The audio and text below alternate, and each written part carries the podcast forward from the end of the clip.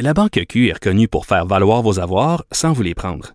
Mais quand vous pensez à votre premier compte bancaire, tu sais, dans le temps à l'école, vous faisiez vos dépôts avec vos scènes dans la petite enveloppe. Hmm, C'était bien beau. Mais avec le temps, ce vieux compte-là vous a coûté des milliers de dollars en frais, puis vous ne faites pas une scène d'intérêt. Avec la Banque Q, vous obtenez des intérêts élevés et aucun frais sur vos services bancaires courants. Autrement dit, ça fait pas mal plus de scènes dans votre enveloppe, ça. Banque Q. Faites valoir vos avoirs. Visitez banqueq.ca pour en savoir plus. Martino. Un Martino par jour éloigne le médecin pour toujours.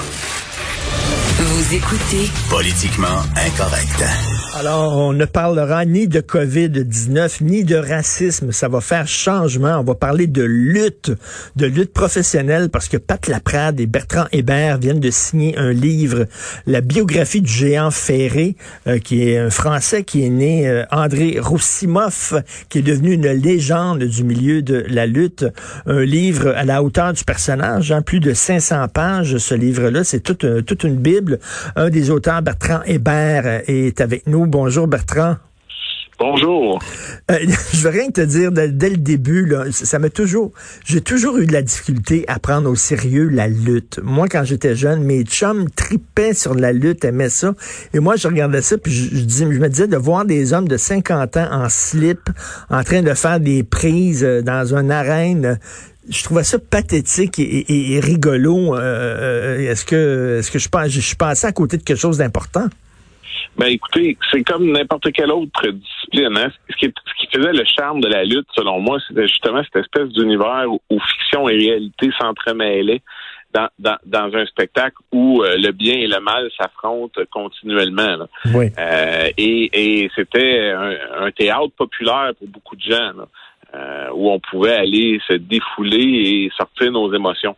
Et c'est beaucoup ce qui a marqué. Et on avait des personnages à l'intérieur de tout ça qui étaient comme le géant ferré, plus grands que nature, totalement, qui ont dépassé les cadres de la lutte. On on n'a qu'à penser à sa participation là, au film Princesse Bouton d'Or ou à l'homme de 6 millions de dollars, euh, qui ont marqué l'imaginaire euh, collectif. Parce qu'il y avait des personnages dans la lutte à cette époque-là. là. Je- J'en parlais tantôt avec euh, Benoît Dutrisac, là, les, les poudrés d'Hollywood.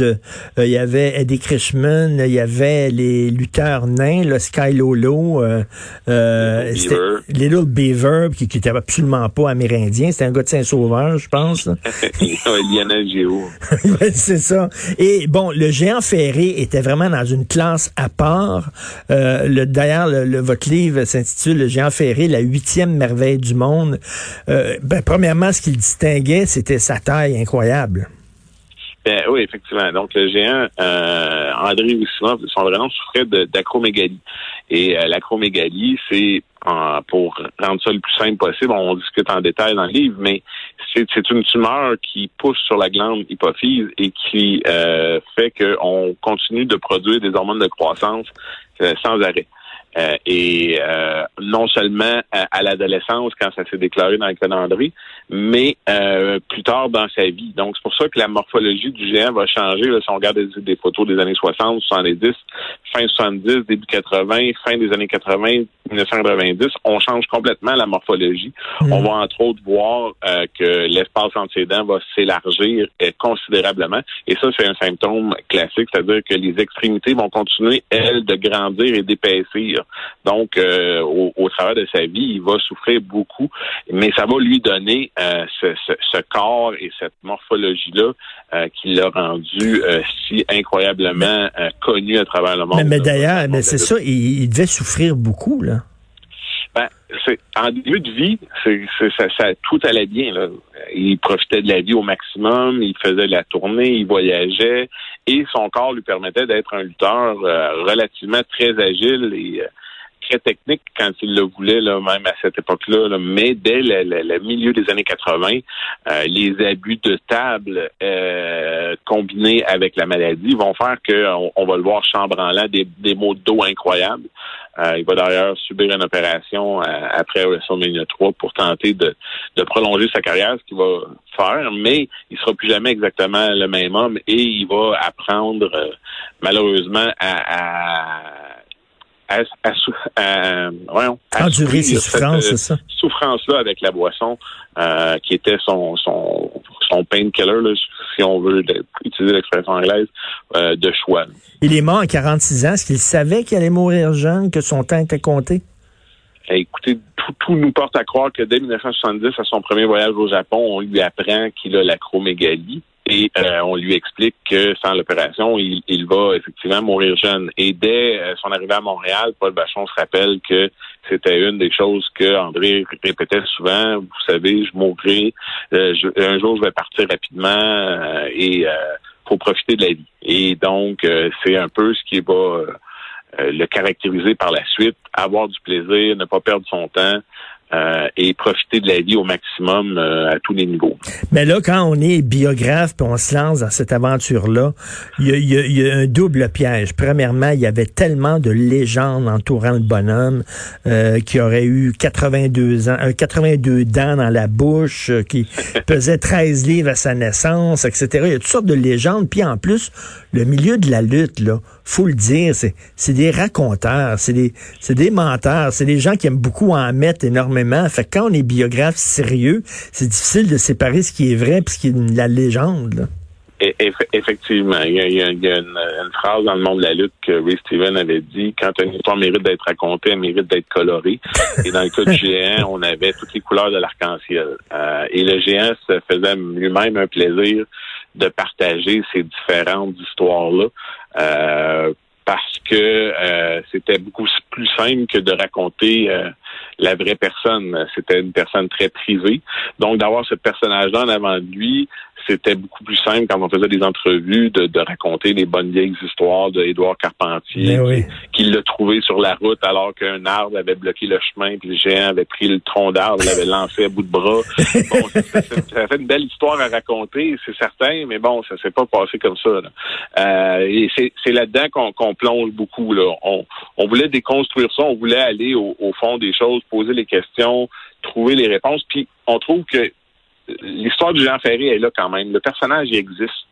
Euh, c'est comme euh, un personnage de légende, que ce soit Dracula ou euh, un autre. Il existe. Ce personnage-là, il, il, a eu une vie. bon, et puis il y a eu des histoires de raconter à son sujet. Puis il y avait une personne qui s'appelait André Woussimov qui, elle, jouait ce rôle-là. Et là, c'est là qu'on se plonge, qu'on va chercher justement comment lui, la personne, a vécu tout ça. Parce que c'était pas euh, c'était pas une sinicure là, à, la taille. Il y avait rien d'adapté pour lui. Puis en plus de ça, euh, on peut pas euh, se mettre une casquette sur la tête avec des lunettes de soleil et sortir incognito. Ben oui. On s'appelle Jean Ferré. Hein? la minute qu'on était en dehors, qu'on marchait en dehors de notre chambre d'hôtel, on devenait le personnage. Ben oui. Donc là, il n'y avait pas de coupure pour les lutteurs. Donc, c'était un monde où, effectivement, légende, réalité, fiction euh, marchaient main dans la main.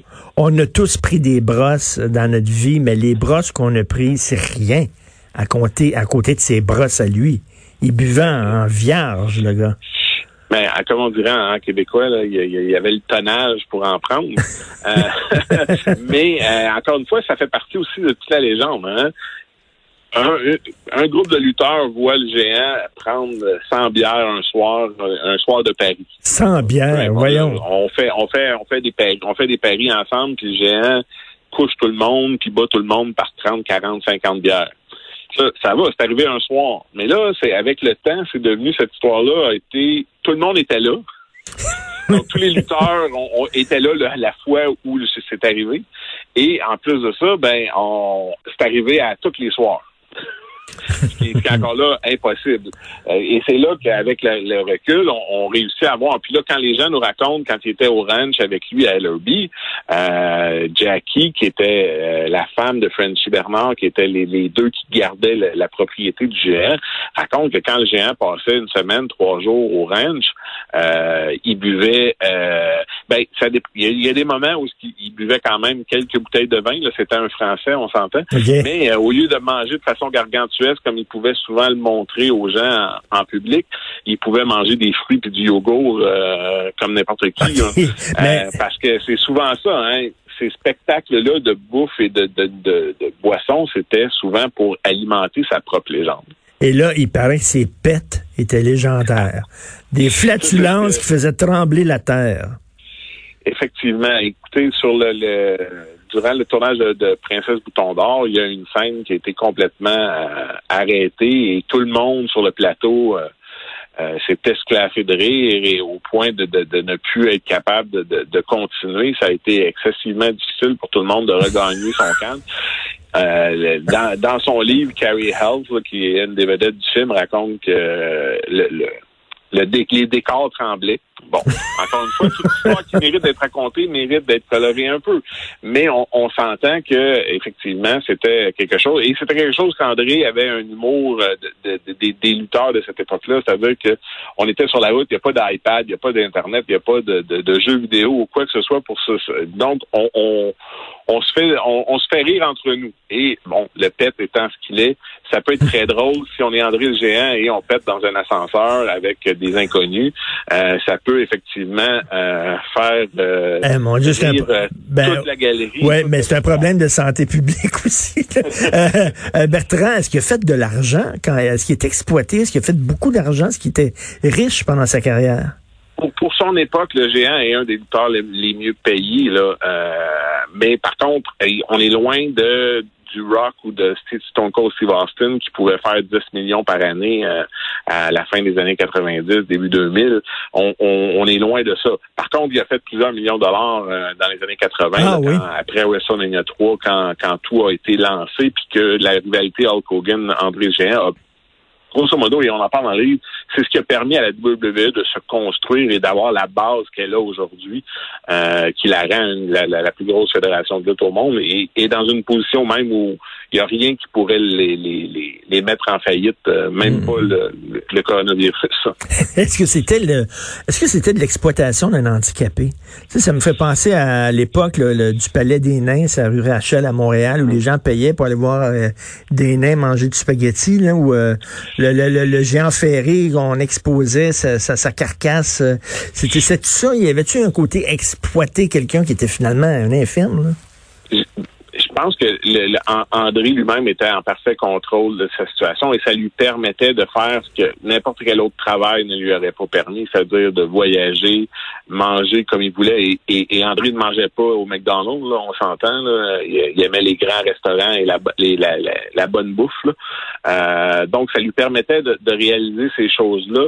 Et avec euh, un handicap pareil, ça aurait été excessivement difficile d'avoir une vie euh, normale ben sans puis avoir les revenus pour euh, pour, pour, pouvoir euh, euh, financer sa propre vie. Là. donc, et, il adorait le cinéma. Et il adorait surtout les vestiaires de lutte parce que c'était là qu'il y avait des vrais amis, des gens qui ne se souciaient pas qu'il mesurait 7 pieds, 7 pieds 4 et qu'il ne se retournait pas sur son passage à chaque fois. Il était juste un des gars de la gang. Et pour ça, lui, ça, ça n'avait pas de prix parce que c'était le seul endroit où il pouvait seulement être lui-même. Il a été découvert comment? En fait, euh, il après avoir déménagé à Paris, parce qu'il est né dans un minuscule hameau euh, pas très loin de Paris, qui s'appelle Molien, euh, il va faire toutes sortes de travail là, de, de, de déménageur industriel, entre autres. Euh, et euh, c'est un promoteur de lutte qui va le voir. Et bien entendu, tout bon promoteur de lutte qui voit un, homme de la taille d'André. Et hmm. sur YouTube, il y a des images de lui là, au début, début, début de carrière. Là, il est mince, il est, il ressemble plus à un joueur de basketball à ce stade-là. Euh, et donc, c'est sûr que là, on se dit, oh mon Dieu, il y a de quoi faire avec ça. Mais dans son pays et en Europe, on va pas euh, tout de suite réaliser le plein potentiel qu'un tel personnage pourrait avoir. C'est vraiment à Montréal que là, on va le, faire lutter en géant, qu'on appelle dans le monde de la lutte. C'est-à-dire qu'on va arrêter de lui faire faire toutes les, technicalités, puis la lutte au sol, puis les prises très techniques de la mhm. lutte pour le faire lutter en géant puis faire profiter de son de, ses avantages physiques. C'est de là qu'il va créer cette attraction. Là. Il, pourrait se promener n'importe où en Amérique, 5, 6, 7 villes en 5, 6 soirs, puis attirer autant de monde partout où il passait. Et, là-dessus, euh, il n'y a, jamais eu après lui une attraction euh, du genre. C'est une, job bizarre être biographe. Hein? C'est que tu vis avec quelqu'un pendant des, pendant des années, j'imagine, parce que le livre est 542 pages, c'est ça? Tu vis, tu vis longtemps avec cette personne-là, euh, tu t'intéresses à sa vie, sa vie à, cette personne-là devient quasiment tu, consacres plus de temps à sa vie à lui qu'à ta vie à toi. C'est particulier. Est-ce que ça devient lourd de vivre avec un, personnage si longtemps? En fait, non, on s'y attache beaucoup, je vous dirais. Euh, le, plus difficile, comme on, a on fait notre propre production comme de notre version originale en anglais.